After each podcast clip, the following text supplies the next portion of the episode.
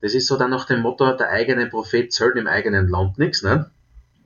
Und dann aber, wenn es von draußen wieder eingetragen wird, also wenn es natürlich, ich bin im Fernsehen und, und der kleine Richard, den, was wir, was dann schon kennen, von Knur auf, wo er mit dem Radl oder mit dem Moped noch gefahren ist, der ist jetzt im Fernsehen, der ist ja cool, aber weißt du da gehen, wir, da gehen wir jetzt hin zum Essen wieder und schauen uns das an.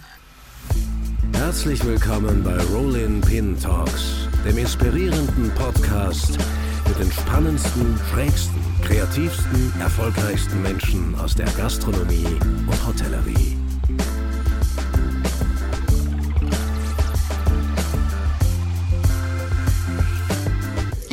Herzlich willkommen zu einer neuen Episode Rolling Pin Talks, der Gastro-Podcast mit den spannendsten und innovativsten Persönlichkeiten der Branche. Unser heutiger Gast ist nicht nur einer der besten, sondern auch erfolgreichsten und mittlerweile weit über die Landesgrenzen bekanntesten Küchenkapazunder Österreichs. Er verkörpert die moderne österreichische Küche und steht nicht nur für Produktqualität, sondern vor allem für Produktethik. Ich freue mich riesig, dass er heute da ist. Herzlich willkommen, Richard Rauch vom Steirerwirt bzw. Restaurant Geschwister Rauch in Trautmannsdorf. Herzlich willkommen. Servus Bernhard, grüß dich. Das ist ja eine, eine Anmoderation, das ist ja ein Wahnsinn, habe ich schon fast Gänsehaut. Ja, das ist der Vorteil von zwei Monitoren. Da kann man das locker runterlesen, wenn man ein bisschen vorbereitet ist. Aber es ist uh, well deserved. Ähm, wir schreiben heute den, den 12. Februar 2022 und somit quasi den ja, nicht feierwürdigen zweiten Geburtstag der Pandemie vor kurzem äh, in Österreich allerdings die Sperrstunde von 22 auf 23 Uhr erweitert und auch ungeimpfte Gäste dürfen wieder in die Restaurants. Ähm, was bedeutet der Schritt für euch bzw. für die ganze Branche im Land? Du, es ist ein Schritt wieder nach vor äh, zur Normalität. Ich meine, die Menschen ähm, sind ja sehr, sehr, sind fast wie Herdentiere. Sie akzeptieren das relativ schnell, sage ich einmal dazu, die große breite Masse. Und es ist wirklich wichtig, dass wieder Normalität äh, kommt. Und das ist für uns schon ganz ein gutes Zeichen, dass es in die richtige Richtung wieder geht. Aber es ist, finde ich, schon auch diese, diese auch wenn es nur eine Stunde ist, sage ich einmal. Aber vor allem, wenn man jetzt längere äh, Menü-Dramaturgien äh, im Restaurant hat, macht die Stunde schon doch einiges aus, oder? Ja, definitiv. Also 23 Uhr, also 23 Uhr ist schon okay. Also besser auf jeden Fall als wie 22 Uhr. Man beginnt halt früher, der Service beginnt halt schon um 17, 17.30 mhm. wie 22 Uhr noch war. Und jetzt mit 23 Uhr, ich kann es jetzt nur für unser Restaurantbetrieb besprechen, äh, äh, sprechen. Es ist schon einfacher, aber alle Gastronomen, die halt vielleicht äh, Nachtgastronomie haben und ja. äh, wo halt dann vielleicht an der Bar noch ein Glas getrunken wird oder ein Cocktail oder ein cooler Digestiv. Naja, aber die Hauptkonsumation fällt einmal zwischen äh, 18 und 23 Uhr, sage ich mal. Kann man gut konsumieren, da kann man mal auch den Gönn-Dir-Modus einschalten, einmal mal aufmachen und sich gut gehen lassen und auch vielleicht einmal einen gepflegten Rausch sich einstellen lassen. Wie, wie schwierig ist das? Ich meine, ihr seid ja, sage ich einmal, ähm, jetzt nicht irgendwo im Epizentrum der Gesellschaft, sondern ein bisschen weiter draußen, natürlich mit Hotel mittlerweile angebunden. Wie schwierig ist es dann wirklich um 22 bzw. 23 Uhr dann die, die berauschten Gäste zu betten? Du, dadurch wir ein Hotel haben, sind die, die Minibars im Hotel, äh, in den Hotelzimmern gut gefüllt auch. Mhm. Äh, wie gesagt, also das Wichtigste ist früher anfangen und es gibt eigentlich keine Diskussion oder Probleme. Also haben wir noch nie gehabt. Auch, dass du irgendwer aufbegehrt oder irgendwie in eine Richtung sagt, ja, das geht nicht, das machen wir nicht, ähm, dann kommt bei ihnen ins Lokal. Ja. Aber es ist natürlich wirtschaftlich schon ein Faktor, dass es wieder äh, in eine Richtung geht, dass es wieder passt vor allem und dass man wieder das Gefühl hat zu genießen und nicht äh, gehetzt zu werden mhm. und ich muss um 22 Uhr jetzt draußen sein. Es ist ja auch für uns eine Hetze, sage ich einmal, ja. wenn jetzt der Gast sieben Gang ist, äh, wir müssen es in diesem Zeitfenster durchschießen äh, und äh, vielleicht jetzt getan rauchen inzwischen oder will vielleicht eine kurze Pause haben.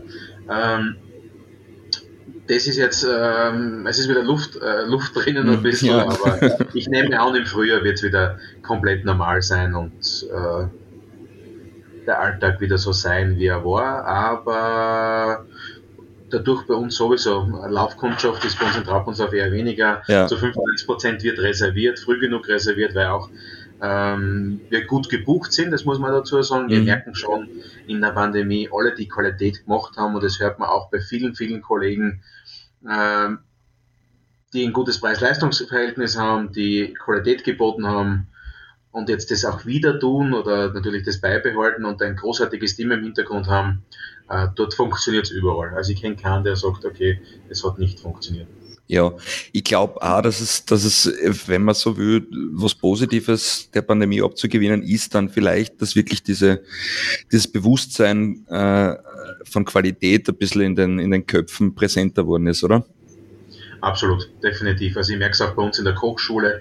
Das Thema Kochen ist, das Thema ist noch nie so groß gewesen. Also ich mache seit über 15 Jahren Kochkurse ja. und seit drei Jahren haben wir auch in dieser Villa Rosa in unserem Hotel eine Kochschule ähm, dabei. Und die Nachfrage ist wirklich riesengroß. Also wir haben jetzt allein im Februar, allein habe ich fast, sind zwei, ja, über zehn Kochkurse, was wir ja. machen im Februar schon. Und äh, das ist erst Jahresbeginn. Und dann kannst du dir vorstellen, was da für Bewegung nur in den Kochkursen ist. Und da merkt man, aber was, was das Besonderes daran ist, ich spüre bei den Teilnehmern, wie die Interesse, wie das Interesse gewachsen ist mhm. am Produkt, am Kochen. Auch natürlich, wie gut, dass die äh, Kochkursteilnehmer informiert sind und auch das Wissen dazu. Das muss man schon sagen. Ähm, das Bewusstsein für Lebensmittel, für gute Qualität Lebensmittel, sich auch wieder selber was zu kochen, sich Zeit zu nehmen, das hat es aber schon positiver Aspekt von der Pandemie ein bisschen mitgebracht. Mhm. Wir, wir haben ja vorab unseres Podcasts ein bisschen äh, Themen besprochen und ich habe es eingangs erwähnt, du bist ja stehst nicht nur für Produktqualität, sondern vor allem für Produktethik, wenn man das so nennen will oder darf.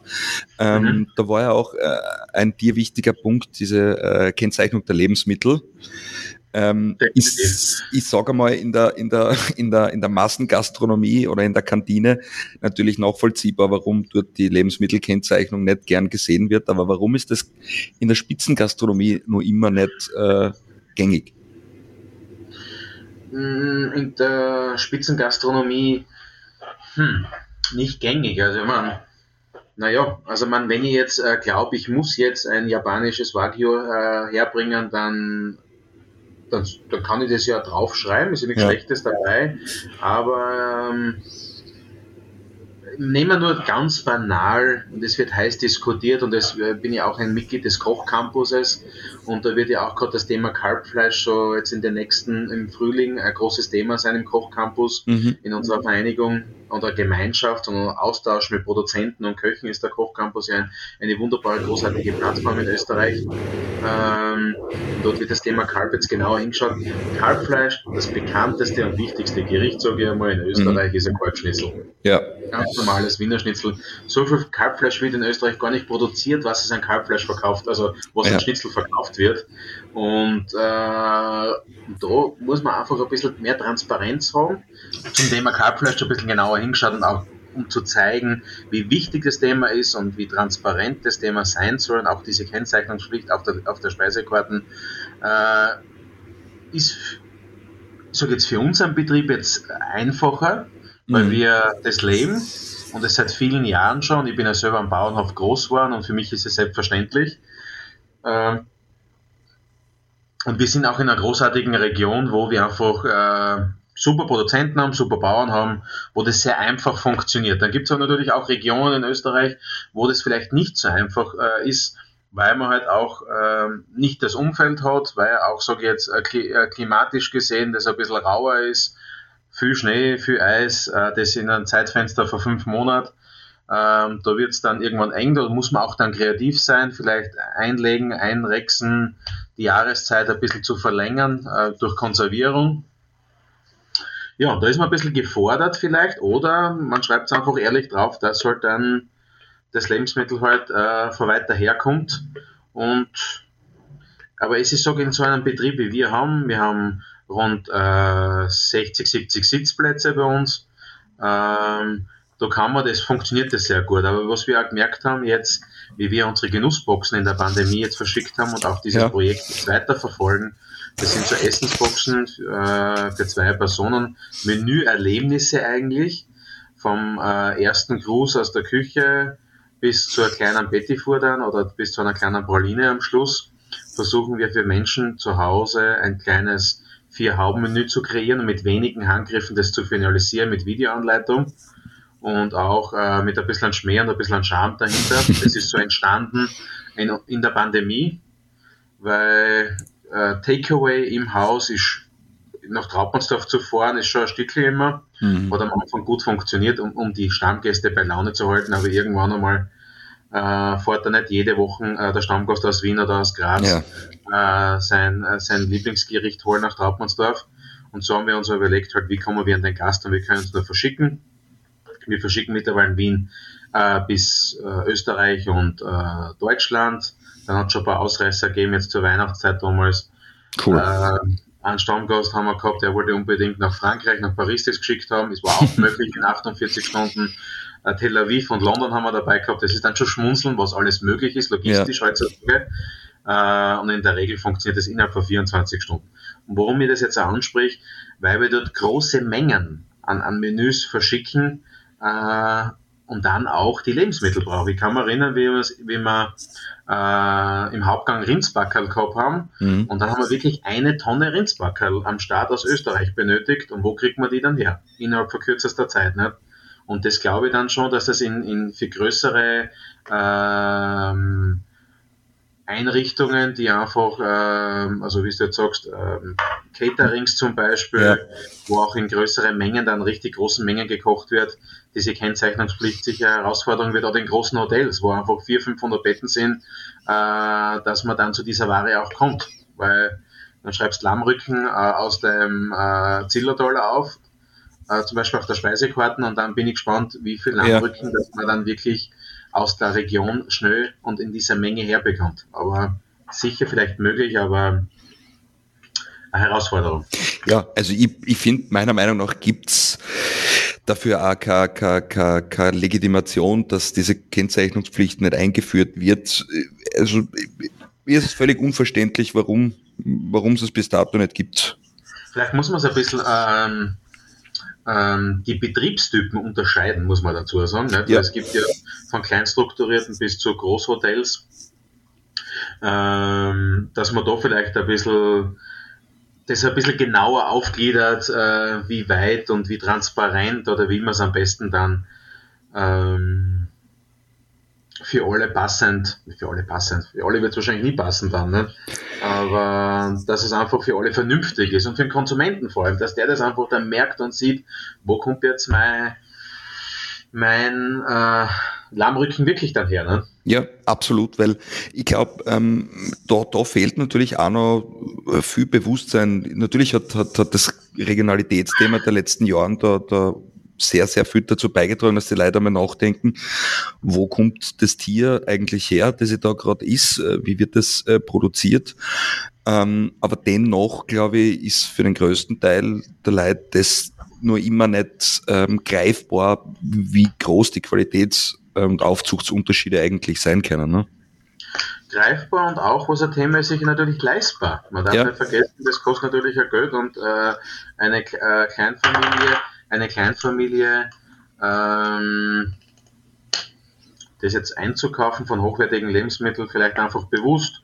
Mhm. Nicht jetzt, ich finde es ja, meine, Frau ist selber Vegetarierin seit über 20 Jahren und bei uns wird daheim dann privat auch nicht jeden Tag Fleisch gegessen und mhm. auch nicht jeden Tag Fisch. Sehr großartiges Gemüse zu schmoren und einmal auch mit einfachen Dingen äh, schöne, einfache Hausmannskost zu zaubern. Ja. Manchmal ein bisschen auch zu bremsen und das ist halt auch die Gesellschaft man kriegt das ganze Jahr Erdbeeren, man kriegt das ganze Jahr Spargel. Ja. Lassen wir uns doch ein bisschen mehr die Saison äh, auf die Saison ein.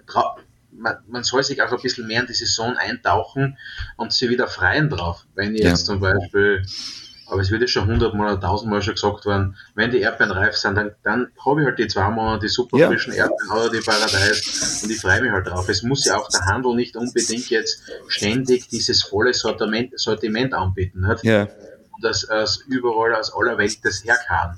Also man muss schon ein bisschen auch die, äh, den Handel ein bisschen einmal äh, sagen, Ja, ist das notwendig? ne? Ist es notwendig? Äh, Geht es ein bisschen mehr mit den Bauern Hand in Hand? Und auch zum dazu, dazu sagen, es ist auch wichtig, dass das erste Glied in der Kette, der Bauer, dort muss auch das Geld hin. Nicht ja. nur der Handel mit, äh, groß mitschneiden, sondern der Kleine, der was es wirklich produziert, der dort muss auch dann diese Preiserhöhungen müssen dort ankommen, der was es auch produziert. Ne? Ja, also es ist ja ein Rattenrennen, wenn man, wenn man so will, und das ist ja jetzt in den letzten Wochen auch ein bisschen diskutiert worden, dass die, die, die vor allem die Landwirte, die jetzt, sage ich mal, nicht Masse, sondern Qualität produzieren, derartig in ein Price-Dumping gedrückt werden von den großen Lebensmittelkonzernen. Das ist, ich meine, das hat ja schon vor, vor vielen Jahren mit der, mit der Milch, glaube ich, angefangen, dass mhm, die genau. Molkereien ja an, an äh, nichts im Prinzip pro Liter bezahlt haben, so dass das ja einfach die Lebensgrundlage entzogen wurde. Ne?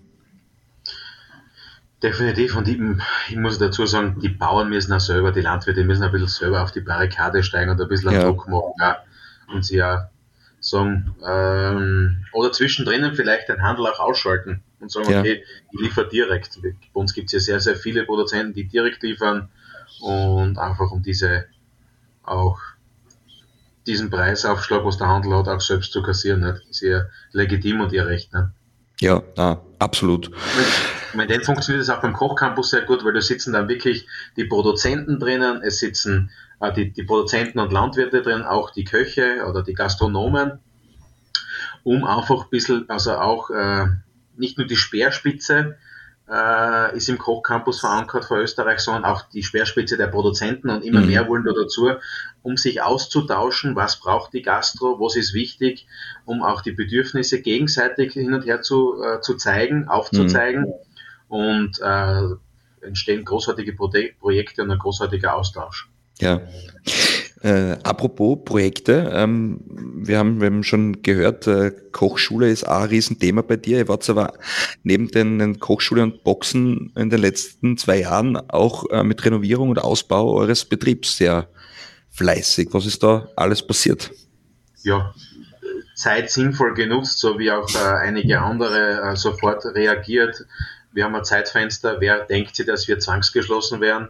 Ähm, wenn man jetzt das ländliche Sprichwort sagt, wenn es nichts wirst, wenn es nichts wird, wird, wenn du nicht wirst, wenn du nicht weißt, was du wirst, es ja. wird, aussprechen, äh, weil du hast immer Arbeit ja. und dann wird es zwangsgeschlossen, das hätte ja keiner geglaubt. Also es war, war im ersten Moment nicht lustig, das war, was du denkst, boah, was machst du jetzt? Das bist, sage ich mal, ein, ein junger gastronomischer Betrieb, du hast gute 20 Angestellte im Haus ja. und ähm, sollst du natürlich auch dem Mitarbeiter die, die nötige Sicherheit geben, dass der weiß, okay, er kommt über drunten und kann seine Zahlungen tätigen. Ja, da gibt's noch eine Lokomotive nach vor und äh, bemühen und es geht weiter und wir werden wieder aufsperren. Das war so. Wir haben aber sofort renoviert, die Toiletten, einen Eingangsbereich, ein komplettes Facelifting im Haus. Und ich sage auch gern dazu, so wie wir 20 äh, Jahre Steirer wird ähm, im Vordergrund gestanden ist, haben wir gesagt, okay, äh, auch äh, ein bisschen ein Relaunch in diese Richtung. Wir sind die Geschwister auch, meine Schwester, die Sonja, so wie ich, äh, mhm. stehen zu 100% dahinter und ähm, der Steirer wird ist der Vulgo-Name noch, also der Vergangenheitsnamen und hat auch eine große Geschichte bei uns beigetragen zu unserem Erfolg und zu unserem Werdegang und als einfaches äh, Dorfwirtshaus gestartet und dann zu halt einem kleinen äh, Genussrefugium da in Traubmannsdorf das Ganze gestaltet. Und, und, und das haben wir gewusst, dass man einfach trotzdem jetzt auch in dieser Zeit investieren muss, um ein Zeichen zu setzen. Und alle, es, es haben einfach viele Familienbetriebe, glaube ich, auch investiert. Alle, mhm. die gesund da gestanden sind, haben noch einmal draufgesetzt, um zu zeigen, ach, in dieser Zeit mussten wir auch noch ein bisschen weiter tun. Wir haben Personalwohnungen gebaut für die Mitarbeiter vor allem. Das ist ganz, ganz wichtig. Noch ein paar dazu. Das Hotel äh, war ja kurz vor der Pandemie ja schon eröffnet, da nochmal dort und dort, da und dort noch eine Schraube weitergedreht, also und auch speziell der Restaurantbereich zeigt sich komplett neu, äh, weltoffen, aber trotzdem spürt man bei uns jetzt im Haus die Tradition und auch die Verbundenheit zu unserer Region, aber trotzdem äh, sind die Geschwister auch erwachsen geworden, sage ich mal, nach 20 Jahren. Wie, wie schwierig war das, ähm, einerseits die Mitarbeiter über diese, diese lange Zeit zu halten und ihnen äh, auch, sage ich mal, diese neue Angst ähm, vor, vor neuen Lockdowns äh, zu nehmen und ihnen da ein bisschen Sicherheit zu geben? Ja, das war wie gesagt, die ersten zwei Wochen waren für uns, für meine Schwester und für mich genauso schwierig, weil man gar nicht weiß, was weil man gar nicht weiß, was auf einen zukommt, was jetzt wirklich passiert, was ist erlaubt, was dürfen wir, was dürfen mhm. wir nicht. Aber wir haben gleich gemerkt, okay, wir sind auf einem, Land, auf einem Bauernhof groß geworden. Mein Vater hat Jahr, jahrzehntelang eine Fleischerei betrieben. Äh, wir wissen, wie das Thema mit dem Handel auch funktioniert und haben gesagt, okay, nicht warten, sondern wir müssen aktiv werden, wir müssen zugehen, wir müssen schauen, erstens einmal Arbeit zu sich, äh, Arbeit, Arbeitsplätze zu sichern mhm. und nicht warten, was die Re Re Regierung entscheidet, weil die haben ja selber wissen, ja, wissen, glaube ich, bis zum heutigen Tag nicht, äh, was jetzt passiert, ob jetzt eine Impfpflicht kommt ja. oder nicht kommt, oder es, äh, die Lockerungen werden gesagt, aber trotzdem eine Impfpflicht, das kennt sich ja schon keiner mehr aus. Ja. Ehrlich gesagt, stündlich, wöchentlich, täglich äh, sich was verändert. Ähm, wie sollen wir als Gastgeber das äh, fast, du musst fast einer abstellen, der was sich nur mit dem, dem diesem ja, Thema beschäftigt. Dass du, dass du weißt überhaupt, was, was eigentlich gerade äh, Sache ist. Ne? Ja, Sache ist, genau, ja. Und dann soll es erst der Gast auch noch wissen. Ne? Ja. Und der so vielleicht zu Bundesland zu Bundesland auch noch verschieden. Ja. Nicht? Weil äh, ein Salzburger weiß nicht, was in der Steiermark ist und der Steirer nicht in Wien ist. Nicht? Ja. Also das ist wirklich leider, auch wenn Österreich so klein ist, äh, ist es trotzdem schwierig, dass man nicht für alle Bundesländer es geschafft hat. Aber eigenes Thema. Und, und da war es einfach äh, zu zeigen, dass wir einfach was machen und tun und schauen, dass einfach äh, wir ein Geschäft haben, trotzdem ein Geschäft haben und dass die Mitarbeiter trotzdem alle gehalten werden und und es hat fu super funktioniert. Und ich muss ja dazu sagen, unser ganzes Team ist mit uns diesen Weg mitgegangen und die sind ja. alle noch im Team. Und die stehen auch zu 100% hinter uns. Und das hat das Team noch, noch viel, viel stärker zusammen, den Zusammenhalt zusammengeschweißt. Ja, das glaube ich sofort. Also dieses gegenseitige Vertrauen, ne, das, das ist schon unbezahlbar. Ne? Vertrauen, das Vertrauen auch an die Chefleute. Ja. Wir natürlich das Vertrauen auch an den Mitarbeiter, dass der dann auch nach der Kurzarbeit wieder zurückkommt ja. und dann äh, das jetzt so hingenommen hat. Oder gibt natürlich auch mit der die, die dann vielleicht abgewandert sind in eine andere Sparte und gesagt haben, okay, na, da ist mir, da ist mehr Sicherheit geboten, da weiß ich, okay, ich kann meine Zahlungen wieder nachgehen, kann dort verdiene wieder mein täglich Brot, weil in der Gastro ist eine Unsicherheit, weil die sperren auf, zu, auf, zu, ja. auf, zu. Und ähm, ja, eh schon schwierig mit den Mitarbeitern in, in dieser Zeit. Ja. Aber es gibt großartige und wir haben ein großartiges Team bei uns in Trautmannsdorf. Du bist ja äh, mittlerweile, wenn ich richtig informiert bin, ja sogar der Präsident der schönen Restaurateur Österreichs. Seit, ja, in der Pandemie ist dieser Wechsel äh, mhm. vollzogen worden. Der Andreas und der Tom, also der Andreas Döllerer und der Thomas Dorfer, die äh, Spitze, die das jahrelang gemacht haben, äh, die eigentlich, sage jetzt mal, die JTE äh, in eine, die nächsten, den, die nächsten Stufen damit gegangen sind, da darf ich jetzt in die großen Fußstapfen treten. Der Thomas äh, tritt ein bisschen einen Schritt zurück, der macht es ein bisschen entspannter, widmet sich anderen Projekten. Und Andreas ist noch, äh, wir, Andreas ist so mein Vize oder wir machen es gemeinsam noch, mhm. dass man das so gut ähm, gut und angenehm äh, die Übergabe ist, weil einfach so viele Dinge, was ich selber nicht weiß, was die zwei entschieden haben und was da im Hintergrund eigentlich läuft. Weil die Vereinigung, die sind ja jetzt schon, gehen ja schon an den 40 Mitgliedern zu, wie nicht? Ja. ja. Äh, 40 wirklich Familienbetrieben und äh, jeder Betrieb ist so außergewöhnlich und eigenständig.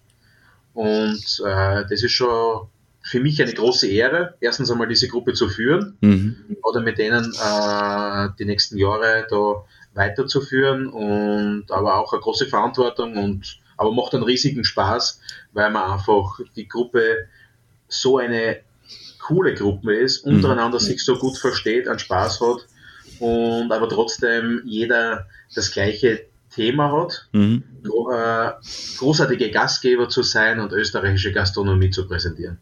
Man muss ja, ähm, ohne da jetzt Bashing zu betreiben, auch äh, fairerweise dazu sagen, dass die Schönrestaurateur so eine Riesenvereinigung in ganz europaweit sind mit, mit hunderten äh, Mitgliedern. Mitgliedern ja. ähm, aber ähm, das, was, was in Österreich äh, mit der Vereinigung passiert ist, sucht europaweit, glaube ich, seinesgleichen. Also so starke, hochwertige Marke ist es fast nirgendwo anders, oder? Das stimmt. Also das äh, merkt man auf jeden Fall. Also es ist wirklich, äh, wir merken es in der Europäischen Vereinigung, dass viele nach Österreich schauen, wie wir das schaffen, wie wir das machen. Ja. Dass das so auch an Qualität, das sind ja wirklich äh, ich weiß nicht, ich glaube, zehn Köche des Jahres sind dabei. Ja. Äh, es sind, ich glaube, fast an die 15 Vier-Haubenbetriebe dabei. Äh, aber auch super kleine, wir sind ja damals, ich kann mich erinnern, wir sind jetzt, ich bin jetzt, wir sind zwölf Jahre jetzt bei den äh, JE dabei, mhm. ein schöner Restaurateur, sind als kleines Landgasthaus dazugekommen und äh, dieses Netzwerk und diese Vereinigung und auch dieser Austausch hilft vielleicht gerade in den Anfangsstartjahren schon dazu bei, dass man sich gegenseitig unterstützt und vielleicht da oder dort äh, sich gut austauscht, das Netzwerk austauscht. Da geht es vielleicht, vielleicht einmal schon um, äh, sage ich mal, um ein paar kmh schneller nach oben, mhm. wenn man dorthin will. Und das merken wir jetzt auch in der Gruppe. Es sind äh, einige Newcomer dabei, ja. die richtig in den Startlöchern scharen und auch schon die ersten äh, tollen Erfolge feiern. Und das geht dann in der Gruppe einfach noch, sage ich mal, viel schneller, weil man halt sich gegenseitig unterstützt und weiterhilft. Ne? Ich finde das, das Schöne, dass ihr der, der nächsten Generation, sage ich mal, ja immer wieder ähm, Platz und Raum lässt, dass da die Älteren äh, ein bisschen die Bühne verlassen, zwar mit, mit, mit Rat und Tat zur Seite stehen, aber die große Bühne dann auch weitergereicht wird. Das ist ja in vielen Vereinigungen, sage ich mal, der, der, der, der, der große Unterschied, dass da Leute 30, 40 Jahre lang ähm, das Sagen haben und, und auch den, den Platz an der Sonne äh, belegen, oder? Ja, definitiv. Und da vor allem, was so cool ist, jetzt das ist schon die nächste Generation, also unsere Generation, äh, dass da in der Gruppe relativ wenig Neid gibt. Ja. Weil wir sind so aufgestrahlt in ganz Österreich. Äh, das ist eher, dass man sich gegenseitig, wenn man jetzt Stammgäste zum Beispiel hat und die, die kommen jetzt äh, einige Mal und dann sagt man, okay, wo fahrt ihr als nächster hin? Ja, wir wollen nach Kärnten fahren, dann sagst du natürlich einen Tipp, fahrt vielleicht dort und dorthin äh, zu dem, den JTE-Kollegen. Ähm, es gibt auch so einen kleinen Guide, wo die ganzen Betriebe und dann wird mhm. wirklich dieser Guide in vielen, vielen, also man hört es, wir haben da eine Auflage von über 35.000 Stück von diesem mhm. Guide jetzt glaube ich, beim nächsten sogar an die 40.000, dann kann man sich vorstellen, dass der jetzt nicht nur einkatzt wird, sondern in vielen, in vielen Autos einfach drinnen liegt oder zu Hause und die reisen dann wirklich nach dieser Marke und wenn JE vorn draufsteht, dann weiß man auch Familienbetrieb, Qualität, ja. Leidenschaft, äh, modern, Offenheit, das steht dahinter und für das stehen wir und äh, zu 100 Prozent in der Gruppe. Ne? Jetzt ist es ja nicht nur für, für, für Gäste äh, äh, äh ausgezeichnetes Qualitätsmerkmal, sondern ihr habt es ja auch äh, für, für ist ja eine Vereinigung von ausschließlich selbstständigen äh, Gastronomen. Für die Mitarbeiter sehr, sehr viel getan. Jetzt mittlerweile mit Masterclasses in, in diversen Hotelfachschulen unterwegs. Ähm, kannst du da ein bisschen erklären, was, was da alles möglich ist? Genau, es gibt äh, ein Projekt äh, mit Hotelfachschulen, also ähm, äh, mit Hofgastein zusammen äh, gibt es eine, eine Meisterklasse, das mhm. heißt, äh, es gibt einen eigenen Lehrjahr, äh, Lehrgang an Dreijährigen, also eine Hotelfachschule. Ähm, warte mal ganz kurz.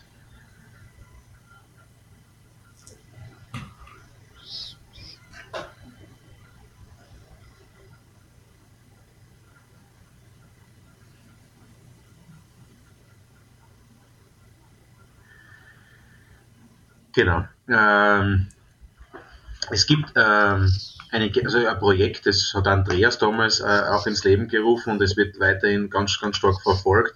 Und es gibt jetzt, glaube ich, mittlerweile, jetzt hast du mich auf dem falschen Fuß erwischt, aber ich glaube, der vierte oder fünfte Lehrgang, also mhm. also die vierte oder fünfte Klasse, also es gibt schon, glaube ich, zwei Absolventen, also die, die, die drei Jahre schon absolviert haben, zwei Lehr zwei Klassen oder zwei Lehrgänge, die schon mhm. die Dreijährigen dann fertig gemacht haben.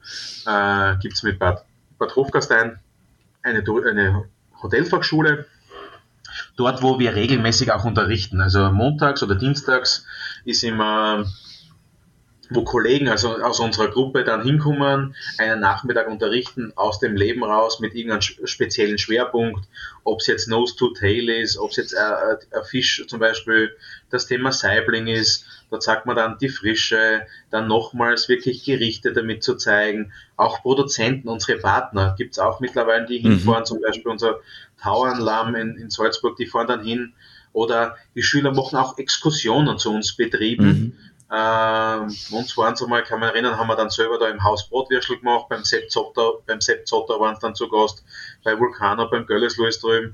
Auch dann, dass die Regionen auch kennenlernen, Exkursionen und natürlich auch, dass sie spüren, welcher Spirit da dahinter steckt mhm. bei den äh, schönen Restaurateur. Und das funktioniert großartig und ähm, wirklich schon unzählige Absolventen, die dann auch Praktiken in den JE-Betrieben machen. Das mhm. ist natürlich auch der Sinn dahinter dass die äh, in unserem Netzwerk dann rotieren und dann der eine oder andere auch dann äh, nach absolvierter Schu nach absolvierter Hotelfachschule nach drei Jahren dann auch in den Betrieben anzuarbeiten beginnen, ob Serviceküche, in, in allen Bereichen ist es dann möglich.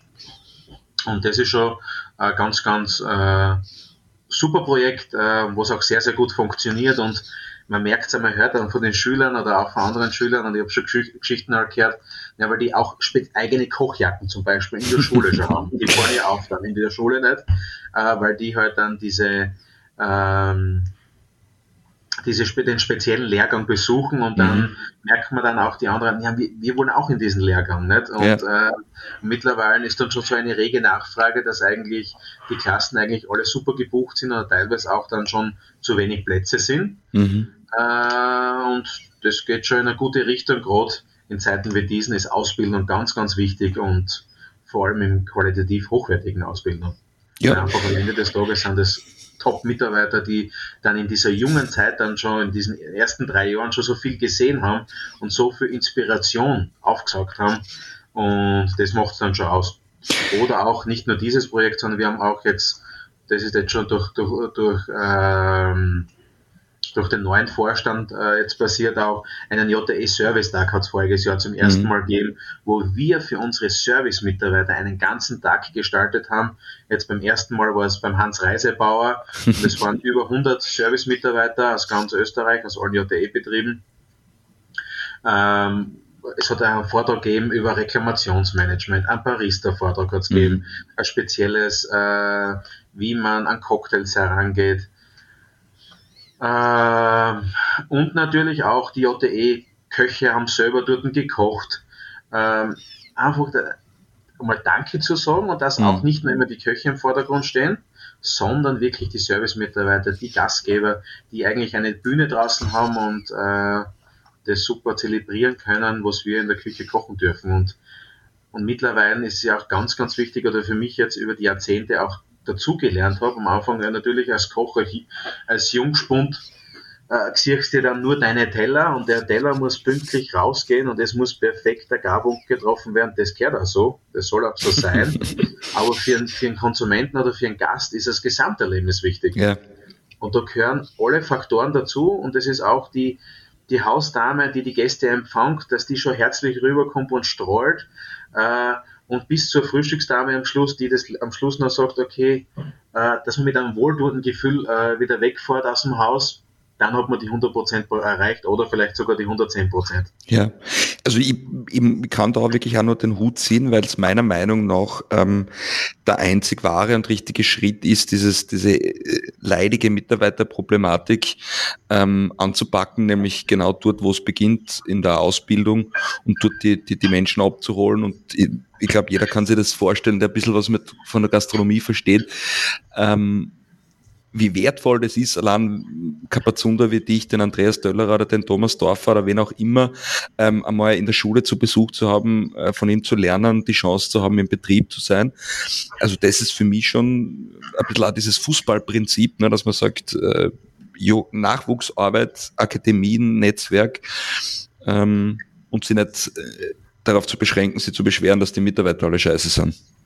Na, definitiv. Ich, wir haben ja auch uns gleich ums Eck in der Steiermark, da in Gleichenberg, die Tourismusschulen bei mhm. Gleichenberg, mhm. äh, mit, mit dem großartigen Direktor Peter Großbach, muss ich sagen, und das bin ich auch einmal im Monat freiwillig drüben, ja. wo wir immer, also sie suchen, also die Schule, die, äh, die Schule oder der Fachvorstand sucht dann immer eine Klasse aus für einen Nachmittag, wo ich dann am Nachmittag drüben koche, äh, drei, vier Gerichte drüben koche, ein bisschen aus dem Leben auch erzähle, zeige, auch meine Schwester ein bisschen im Servicebereich, ein mhm. paar Dinge zum Thema Wein, zum Thema alkoholfreie Weinbegleitung, auch ein bisschen aus dem Alltag, wie es wirklich im Berufsleben halt dann auch äh, funktioniert.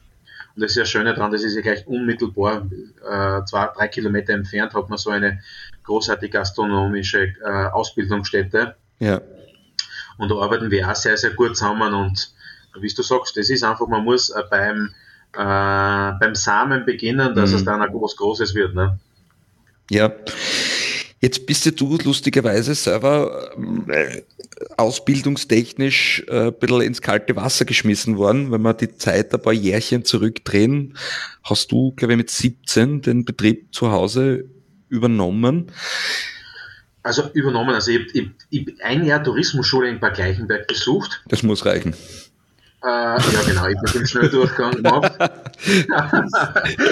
ich habe meine neue Schule in Gleichenberg absolviert und habe aber dort erkannt, das war gerade so in den Startlöchern von meiner Schwester. Meine Schwester hat das Wirtshaus da begonnen, das Dorfgasthaus.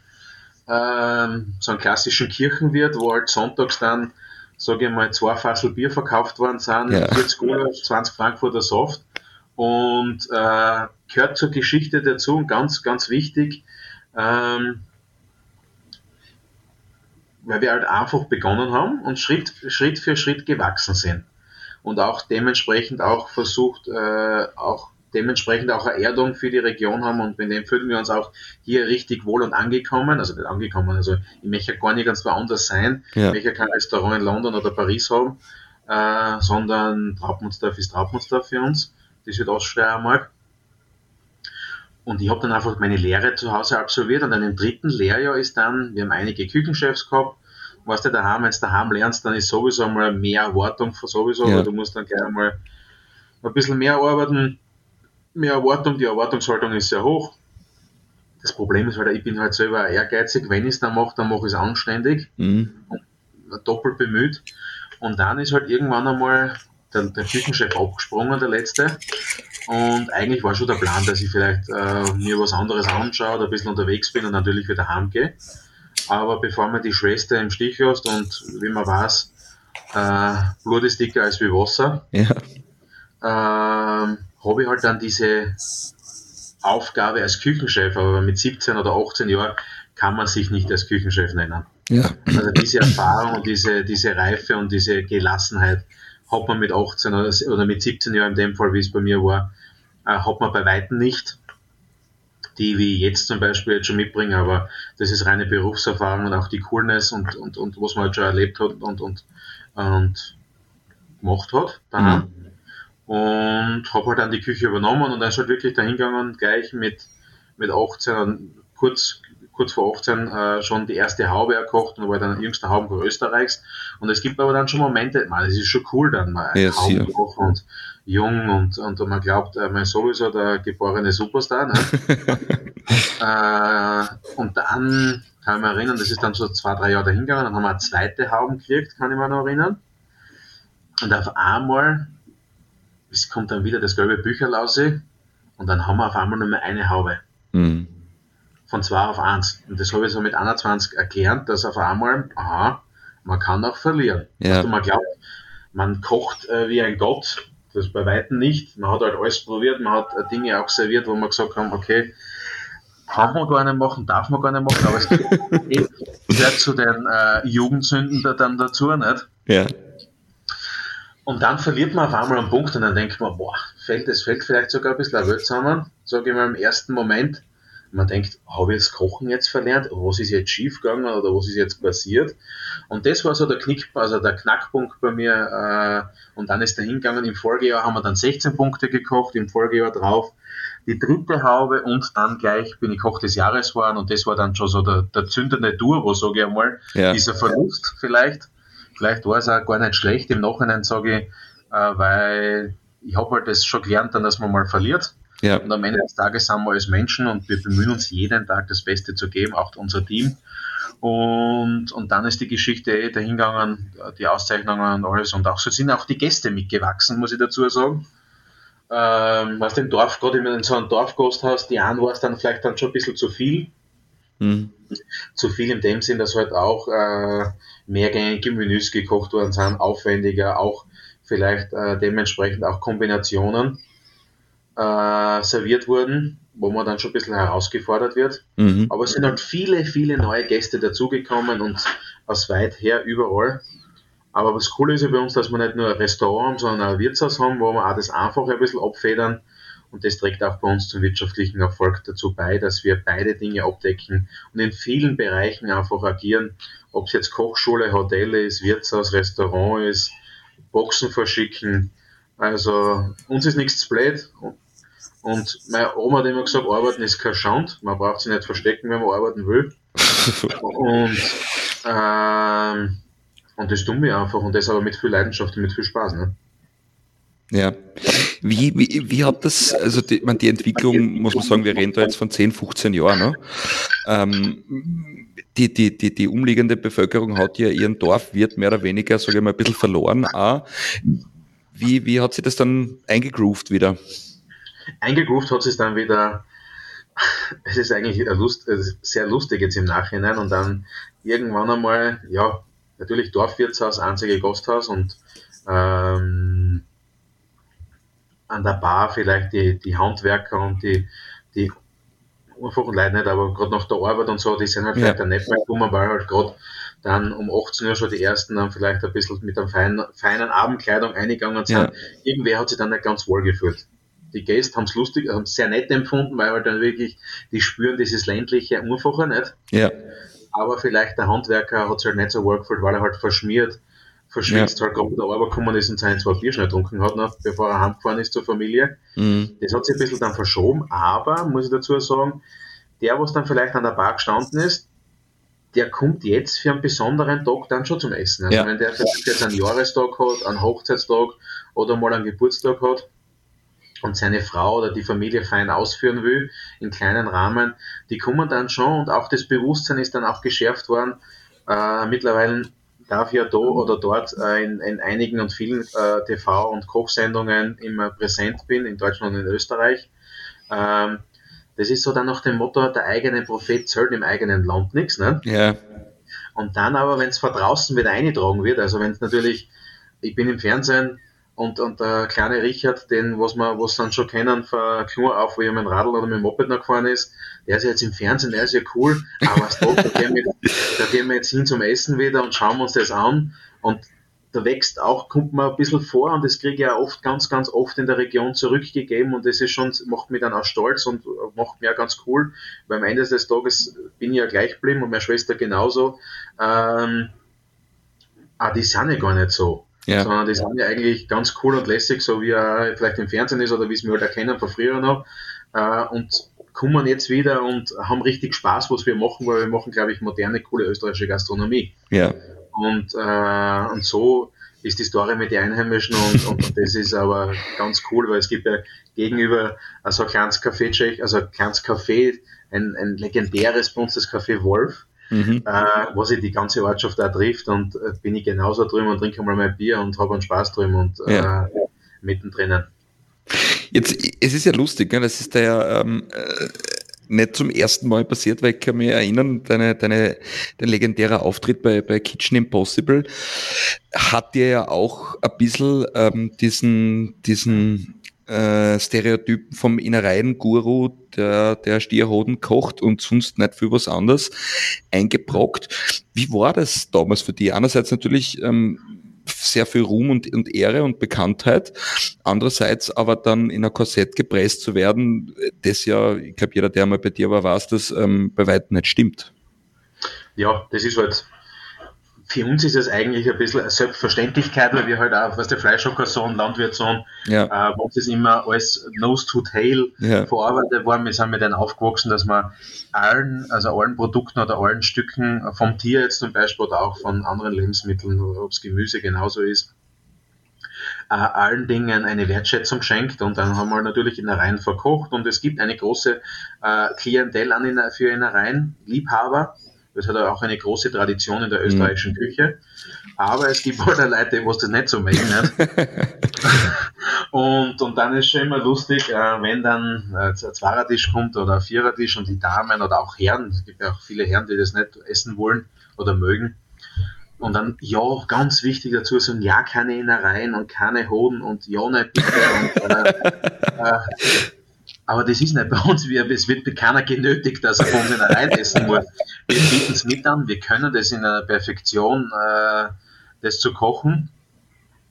Und äh, es wird auch mitserviert und es wird auch, äh, glaube ich, auch ganz auf charmante Art und Weise auch äh, und unauffällig teilweise auch serviert. Auch für Einsteiger, die dann sagen, okay, ich möchte es gerne probieren, aber ich will nicht überfordert werden mit der, mhm. mit der Sache. Aber wir können anders noch viel, viel besser. Und da, das merken die Leute jetzt schon, dass wir vegetarisch richtig gut kennen und einen ja. modernen Twist einfach machen draus. Aber ähm, wie du sagst, also man ist da jetzt im ersten Moment natürlich, man hat da eine große Bühne beim Team äh, in der Sendung bei Kitchen Impossible. Es äh, schauen viele Freaks äh, oder Leute, die einfach gern essen und trinken, diese Sendung ja. an. Und man hat da vielleicht, hat vielleicht ein bisschen so einen Stempel gekriegt, so als als Beidel, also als Beidelkoch, als Hodenkoch, weil man den rein oder Hoden jetzt verkocht. Ähm, aber ähm, da haben wir uns richtig gut weg, wegbewegt oder mitbewegt, dass einfach das verständlich ist, auch für viele Gäste verständlich worden ist, was wir eigentlich können und machen. Und das funktioniert richtig gut und äh, mittlerweile gibt's, haben wir auch schon viele Leute daran herangeführt, auch Innereien zu genießen, weil man muss manchmal einfach das Kopfkino ausschalten. Ja.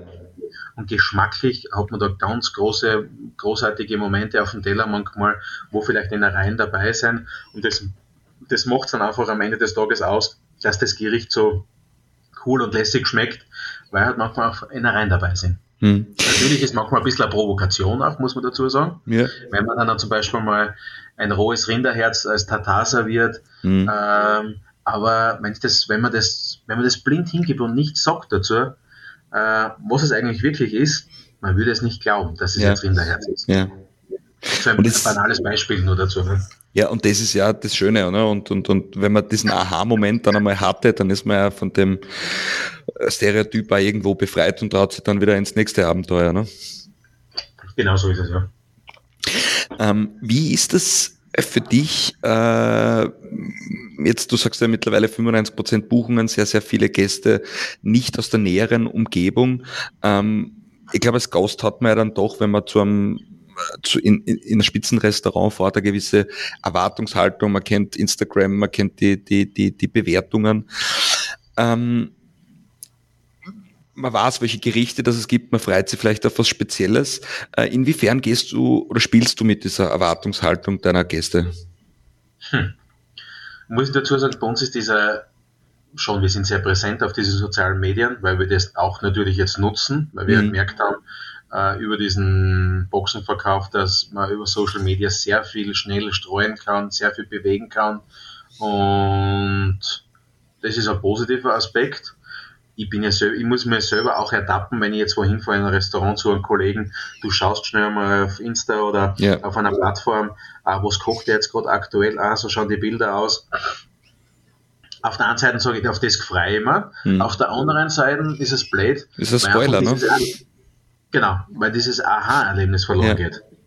Weil ich, das habe ich schon gesehen dann, ey, auf dem Büdel, okay, das schmeckt so, ne, War super, aber hat ja. optisch besser ausgeschaut zum Beispiel. Es, es geht dieses Erlebnis, ein bisschen das Aha-Erlebnis verloren. Auf der anderen Seite finde ich es auch schade, weil sie einfach, wenn wir jetzt, oder wenn ich jetzt in südamerikanischen Kollegen jetzt irgendwas gesehen auf der anderen Welt, auf der anderen Seite der Welt, ah, schaut cool aus, ja, cool, könnte ich mir, gefällt mir optisch, mhm. kann ich mich inspirieren lassen, vielleicht mhm. für meine nächste Speisekarte oder für mein nächstes Gericht.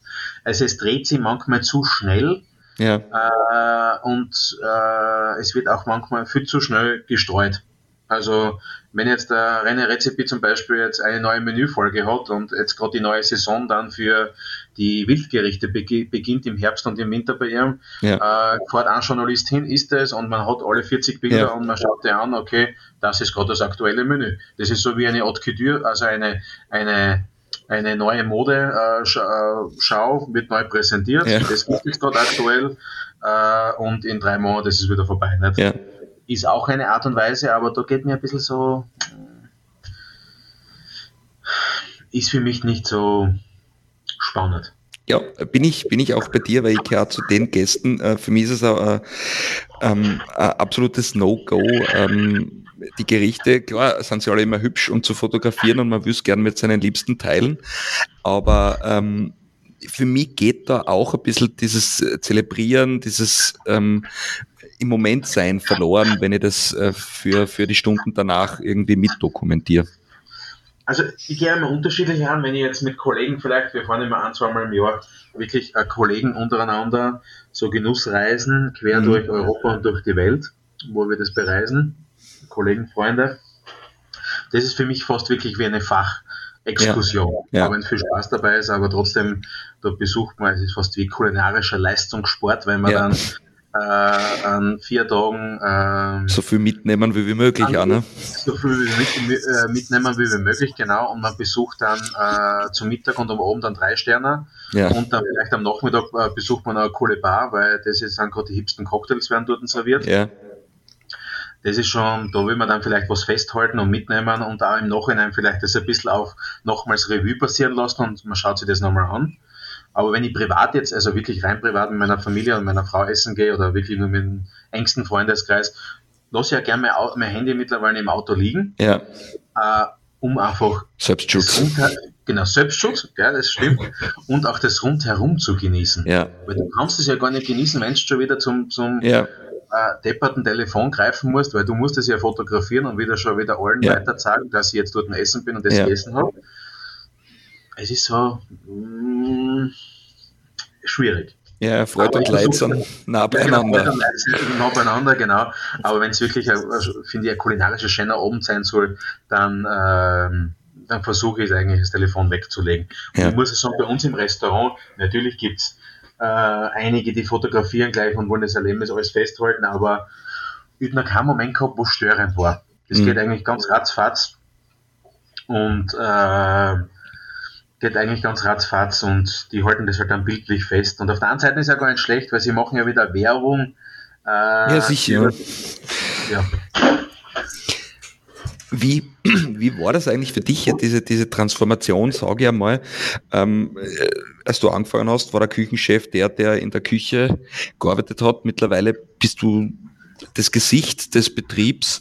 Ähm, es verlangt um, sehr, sehr viel ab. Man muss medial gewandt sein, man muss sprachgewandt sein, man muss immer fest benannt sein, man muss äh, den Gästen Rede und Antwort stehen. Wie, wie hast du diese Entwicklung für dich erlebt? War das was, was du dir aneignen musstest? Genießt du das oder wie schaut das bei ja, dir aus?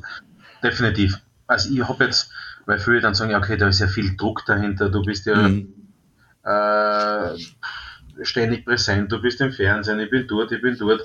Ich gehe eigentlich ganz locker damit um. Erstens mal, ich bin so wie ich bin. Wenn man mich mag, mag man mich, wenn mhm. nicht, dann ist es auch schön warm. Ich mag auch nicht jeden, also schaut mir auch nicht jeder zu Gesicht und soll ja. das bei mir genauso sein. Ähm, ich finde auch, das, was man aus, das, was man selber ausstrahlt, kriegt man auch zurück. Mhm. Und es ist schon, äh, man muss in diese Rolle schon reinwachsen, wie du sagst. Ne? Das ja. natürlich, weil mit einer gewissen Medienpräsenz äh, ist man dann schon, ist die Erwartungshaltung sehr hoch. Mhm. Und äh, die Erwartungen, okay, ich fahre jetzt zum, zu Sonja, also zu Sonja Rauch und zum Richard Rauch oder mhm. zum Richard Rauch und äh, dann möchte ich, wenn ich dann sehe, dann möchte ich mit ihm reden vielleicht oder kurz, kurz greifbar machen, vielleicht ein Foto machen. Und das gehört, ja, auf der einen Seite gehört es dazu. Man muss ein bisschen da in dieser, da, das so akzeptieren, dass es so ist. Man muss es auch wollen. Man ja. muss es auch so, äh, es gibt ja auch viele Kollegen, die sagen, okay, na, ich bin sehr scheu und will mit dem gar nichts zu tun haben. Ja. Aber man muss in die Rolle reinwachsen. Und ist am Ende des, Ende des Tages, wie du sagst, okay, so wie ich aussehe bei den Leuten, so präsentiere ich mich dann. Mhm. Und es ist wie eine Bühne. Ja. Wenn ich jetzt aussehe von der Küche und äh, den, die Gaststube betritt oder den Restaurantbereich, äh, betrete ich die Bühne und äh, aber es soll keine Bühnenshow sein, sondern man soll so sein, wie man ist. Ja. Im Endeffekt sage ich ja, unser Wirtshaus ist unser Wohnzimmer und der Gast darf, darf bei uns zu Gast sein und da muss er, muss er alles so hinnehmen, wie wir das machen. Wir ja. machen es mit viel Freude und Leidenschaft. Ich glaube, wenn man, wenn man sie verbiegt, dann, dann spürt man das eh sofort und, und Definitiv, du, wir haben gerade am Anfang, wie das Fernsehthema bei uns begonnen hat und dann äh, ähm, da oder dort in diesen TV-Formaten mit, mitwirkt und dann ist da oder dort auch vielleicht einmal eine Idee aufgekommen, ja, soll ich einen Sprachtrainer machen oder so ein, mhm. Äh, wie man sich äh, gibt. So wie die Skifahrer aus Vorarlberg. Wieder? Wie, so, wie die Skifahrer, so wie die Skifahrer aus Vorarlberg. Ja. ja. ähm, aber wo ich dann sage, na, das, das habe ich nicht gemacht, will ich nicht machen, weil im Endeffekt geht deine Persönlichkeit verloren dadurch. Ne? Ja. Und du, du, wenn du zum Überlegen anfängst, wie du die, die Hand halten musst und welches Wort das du in den Mund nehmen musst, das bist nicht mehr du, das ja. bin nicht mehr ich, das, das möchte ich nicht machen. Ja. Und, äh, und ich glaube, dass ich, so wie man ist, ist man und mit denen fahre ich, glaube ich, sehr gut und das passt gut und das funktioniert. Und wie du sagst, aber auch, ähm, ja, aber es ist ja schön, wenn man Menschen glücklich machen darf und auch schon, schon schöne Momente. Also das ist dann schon manchmal dann zu berühren, auch wenn zum Beispiel junge, also wirklich junge Burm und Dirndl, die dann äh, zehn, äh, wirklich Kids, also wirklich Kinder, die dann vor dir stehen und die kennen die vom Fernsehen strahlen, die anderen sagen, mhm. boah, oder wo die Mutter dann kommt, dürfen wir ein Foto haben. Ich ja. klar, sowieso machen wir ein Foto und dann in die Küche mit eine, oder auch ältere Generationen, äh, wo dann vielleicht die, die, die, äh, die 70-jährige Oma dort den Geburtstag feiert und, und äh, fast Tränen in den Augen hat oder Tränen hat, weil ich halt da jetzt zu Tisch komme und kurz mit anstoße und äh, ah, das sind schon Momente, diese Geschichten schreibt nur die Gastronomie. Ja. Das kann man, das wird in keiner anderen Branche geschrieben sondern wirklich in der Gastronomie, weil so viel Persönlichkeit und so viel Herz dahinter steckt. Und für das, das ist ein, das kriege ich Gänsehaut jetzt. Ja. Äh, die Momente erlebt man nur in der Gastronomie einfach. Wie ist, also ganz viele junge Menschen, die, die den Weg in die Gastronomie suchen und finden, ähm, sage ich mal, sind vielleicht auch ein bisschen geblendet von diesem ähm, Rock, Rock'n'Roll-Dasein. Ähm, wie, wie erlebst du das bei, bei jungen Menschen? Ist da vielleicht ein bisschen ein verzerrtes Bild auch vom Berufsbild da? Die Oder? vollkommen. Das, ja. das ist einfach ein bisschen verzerrt. Also ein bisschen cool ansagen sein, ein bisschen äh, blöde Pappen haben äh, ja. und dann im Fernsehen sein und ein bisschen. Und schöne Pinzetten. Genau, das schöne Pinzetten, genau. Das ist wenig, dass man einen erfolgreichen Betrieb ja. führt. Und da gebe ich dir wirklich äh, recht, dass es manchmal auch die junge Generation gerade ein bisschen getäuscht wird im ersten Moment. Ja dass es dann schon manchmal mehr braucht dafür. Mhm. Aber das ist in allen Berufssparten so. Äh, es ist halt gerade in dem Moment jetzt oder seit vielen Jahren jetzt schon äh, die Gastronomie, man hat äh, verschiedenste Plattformen, wo man halt auch in, in Fernsehen halt vorkommt und dann tragt es auch für Ruhm dazu bei äh, und für Erfolg aber es kehrt im Hintergrund, ist da schon viel Arbeit dahinter. Nicht? Man ja. steigt, so wie wir, bin in der Küchenschlacht da äh, sehr oft in jeder Staffel eigentlich dabei als, als, als Juror und habe daheim den Betrieb noch zu, zum, zum Führen, auch wenn ein super Küchenteam dahinter steckt und mit meiner Schwester funktioniert das perfekt, weil es einer von uns zwei ist immer bei uns im Haus da. Ja. Und ich steige um, ich steige um 7.35 in Wien im Flieger ein, vor um 4 in der Früh aber daheim weg ja. und bin aber meistens dann schon wieder um halb 10 Retour aus, aus Hamburg, äh, Retour im Betrieb und da ist der Tag schon lang und ich gehe dann um ja. Mitternacht äh, schlafen. Nicht? Ja. Und äh, verabschiede wahrscheinlich noch die letzten Gäste bei Handschlag und sage danke, ja. äh, dass wir uns zu Gast waren und äh, das äh, sind keine 8-Stunden-Tage, sondern auch mehr Stunden-Tage. Aber das entscheidet man ja selber, ob man das machen will oder nicht. Ne? Ja. Aber wie du sagst, da ist halt manchmal äh, gerade die junge Generation davon geblendet, ja. Äh, ist ganz lustig, da ein bisschen kochen und ein bisschen mit der Pinzetten tun. ja. Aber es gehört manchmal mehr dazu. Aber sehr viele ist es dann schon bewusst, dass man da, da, da mitmachen muss und äh, mitmachen muss. Das war jetzt vielleicht das Falsche, aber dass da schon mehr dahinter steckt Ja. und dass man das Ganze viele kleine Schritte braucht, dass es zum großen Schritt dann kommt.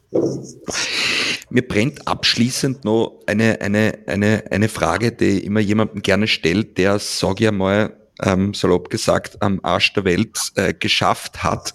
Und zwar vor vielen Jahren gab es ja mal den Guide Michelin in, in, in Österreich. Ähm, ich sage mal, an, an, an, einem, an einem Ort wie Trautmannsdorf, wo du bist, wo man jetzt nicht vorbeikommt, ähm, wenn du jetzt so die letzten Jahre ähm, Revue passieren lässt, hättest dir da manchmal diesen Guide Michelin, ähm, in dem du ja garantiert äh, eine gute Bewertung gehabt hättest, äh, gewünscht? Oder gibt's mittlerweile eh genug äh, Möglichkeiten, da international Aufmerksamkeit zu erregen? Äh, ganz, ganz ein lustiges Thema, weil es meine Vergangenheit auch betrifft, weil ich glaube 2009 war das, bin ich mir ziemlich sicher, dass 2009 das letzte Aha. Mal der Guide Michelin in Österreich war, weil ich bin ja, ich bin ja nicht aufgewachsen in, in, als, als, als Gastronomenkind. Ja. Mein Vater hat schon äh, vier Hauben gekocht hat, Ja, äh, wo ich vielleicht auf, auf viele Ratschläge zurückgreifen konnte, hätte können, aber ich habe zurückgreifen können, dass ich äh, gelernt habe, wie man arbeiten tut und wie man am Boden bleibt. Aber, und was der pure Geschmack eigentlich heißt. Aber was das Lustige war, ich kann mich erinnern, ja, gibt Michelin, okay, ja, da war ich gerade so um die 20. ja, Und dann hat es geheißen, es gibt auch äh, Nominierte für das nächste Jahr, die in Absicht stehen, einen Stern zu bekommen oder Mhm. einen zweiten oder einen dritten Stern zu bekommen. Ne? mhm. Da kann ich mich dann erinnern, hat mir ein Freund angerufen, du stell dir vor, der neue Michelin ist rausgekommen und du stehst dort drin an, sag ich, wie? ja, mit dem Bib Gourmand, aber du bist angekündigt, dass du in schwer, schwerer Beobachtung stehst. Das waren damals zwei Betriebe, oder drei waren es, glaube ich. Mhm. Wir waren es, ich glaube damals der Klaus Kowald noch in der Saziani-Stunde damals, der Mhm. war auch unter äh, Beobachtung für den ersten Stern. Und dann freist du drauf, arbeitest drauf hin Und da gibt's es nicht mehr. und dann gibt es natürlich nicht mehr. Ne? Und dann kannst du jetzt nicht sagen, ah, wir hätten, es wäre es wäre gewesen. Ja, aber gute Plaketten, das Restaurant, das beinahe einen Stern bekommen hätte. Äh, aber man muss jetzt akzeptieren, also das, äh, aber es kennen viele Faktoren, so wie eure äh, 100 Best Liste Mhm. für die 100 Best Chefs ist ja auch äh, ein Medium, was super funktioniert, auch vielleicht Bist jetzt, glaube ich, auf der 50 Best Discovery, glaube ich, ne? Genau, auf der, auf der, auf der 50 Best Discovery sind wir dabei, äh, um auch international ein bisschen Aufmerksamkeit zu bekommen. Mhm. Und wir haben sehr viele deutsche Gäste. Mhm. Äh, bei uns in die Steiermark ist sehr, sehr beliebt, in, im deutschen Raum vor allem. Nicht? Mhm. Und da wäre es schon auch wichtig im ländlichen Raum, dass es dieses, äh, diese Bewertungen wieder geben würde, muss ich Mhm. dazu sagen. Also Nachteil wäre sicher keiner. Ein Österreicher äh, fährt vielleicht schon ein bisschen äh, mit, ein, mit einem Gummio oder richtet sie nach dem oder nach einem Mhm. Falstaff, gibt es ja unterschiedliche Bewertungen. Oder Ja. man fährt mit einem JTE-Guide äh, Ja. durch Österreich durch. Da du, das ist mir immer gut.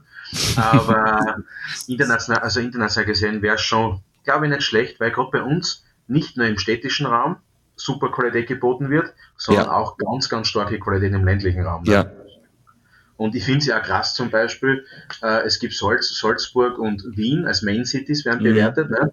und Graz als zweitgrößte äh, die Stadt ist nicht drinnen, ne? ist nicht, ist nicht, ist nicht dabei. Ne? Ja, Also das ist zum Beispiel für mich äh, schon, wo ich schade finde und ich glaube, dass du schon da oder dort vielleicht ein potenzieller Kandidat auch in Graz da haben werde, wo du vielleicht äh, mindestens eine gute Bewertung oder vielleicht einen Stern kriegen dauert sogar. Ne? Ja, und man muss ja fairerweise dazu sagen, es gibt ja wesentlich kleinere Länder, äh, die Guide Michelins haben und, und, und kulinarisch jetzt nicht so ausgeprägt funktionieren wie Österreich. Ähm, Also Man ist es nach jetzt wie vor Die Slowenen, die Slowenen wird schaffen es, die Kroaten schaffen es und ich finde schon, dass die Österreicher da nicht schaffen. Aber Ja, vielleicht gibt es ja da oder dort einen Hebel oder eine Schraube, die noch gedreht werden könnte, dass das auch noch dazukommen würden, dass alle, dass auch dieser Guide in Österreich seine Bewertungen abgibt. Und ich glaube, das wäre gerade für die Speerspitze, wäre es international, glaube ich, ganz, ganz wichtig, um diesen äh, es gibt ja wirklich so einen Fresstourismus, der, äh, so einen Fresstourismus, dass man quer durch Österreich oder durch die Welt fliegt, der was jetzt durch die Pandemie natürlich nicht jetzt da war, aber der sicher wiederkommen wird.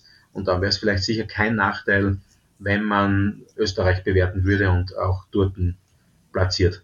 Ja, und ist ja, äh, profitiert ja eine ganze Region davon, wenn man so ein Zugpferd wie jetzt äh, euch zum Beispiel hat, ne, dann fliegst du da Wochenende hin und du besuchst ja andere Betriebe und von dem her.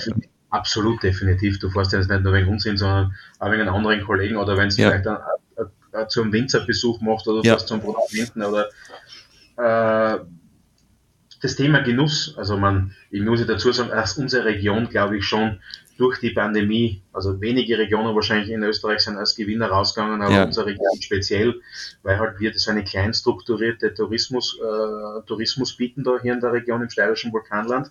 Mhm. Und auch so kleine, feine Betriebe gesucht worden sind, weg von der Masse. Und äh, wäre sicher mit dem Guide Michelin sicher für die Zukunft sicher kein Nachteil. Man hört schon im Hintergrund, bei dir läuft auf Hochtouren, glaube ich, da die Vorbereitung ja. für den Abendservice. Vor Vorbereitung fürs Abendservice, genau, das war der Mitarbeiter jetzt eingepasst, der hat nicht, nicht gehört, dass wir da sitzen, aber wir sprechen. Das passt, das ist authentisch. So. Großartigen Podcast, also du merkst, ich bin mitten also im Büro, meine Küche ist sehr, sehr nahe. Also mein, mein Büro ist sehr nahe neben der Küche und äh, äh, ich merke, also es war nett, mit dir jetzt einen Austausch zu führen und einen Spaß jetzt zu haben. Aber, aber es hat, hat ein Ende. Ein hat ein Ende. genau. Lieber Richard, ich danke dir vielmals für deine Zeit. Es war wunderbar, mit dir zu quatschen. Danke, ich sage danke. Und dann bleibt mir eigentlich eh nur euch nur einen guten Abendservice zu wünschen. Danke auch, dir auch. Ähm, freue mich auf ein Wiedersehen und bleib gesund, gell? Du auch. Danke, vierte. Servus. Vierte.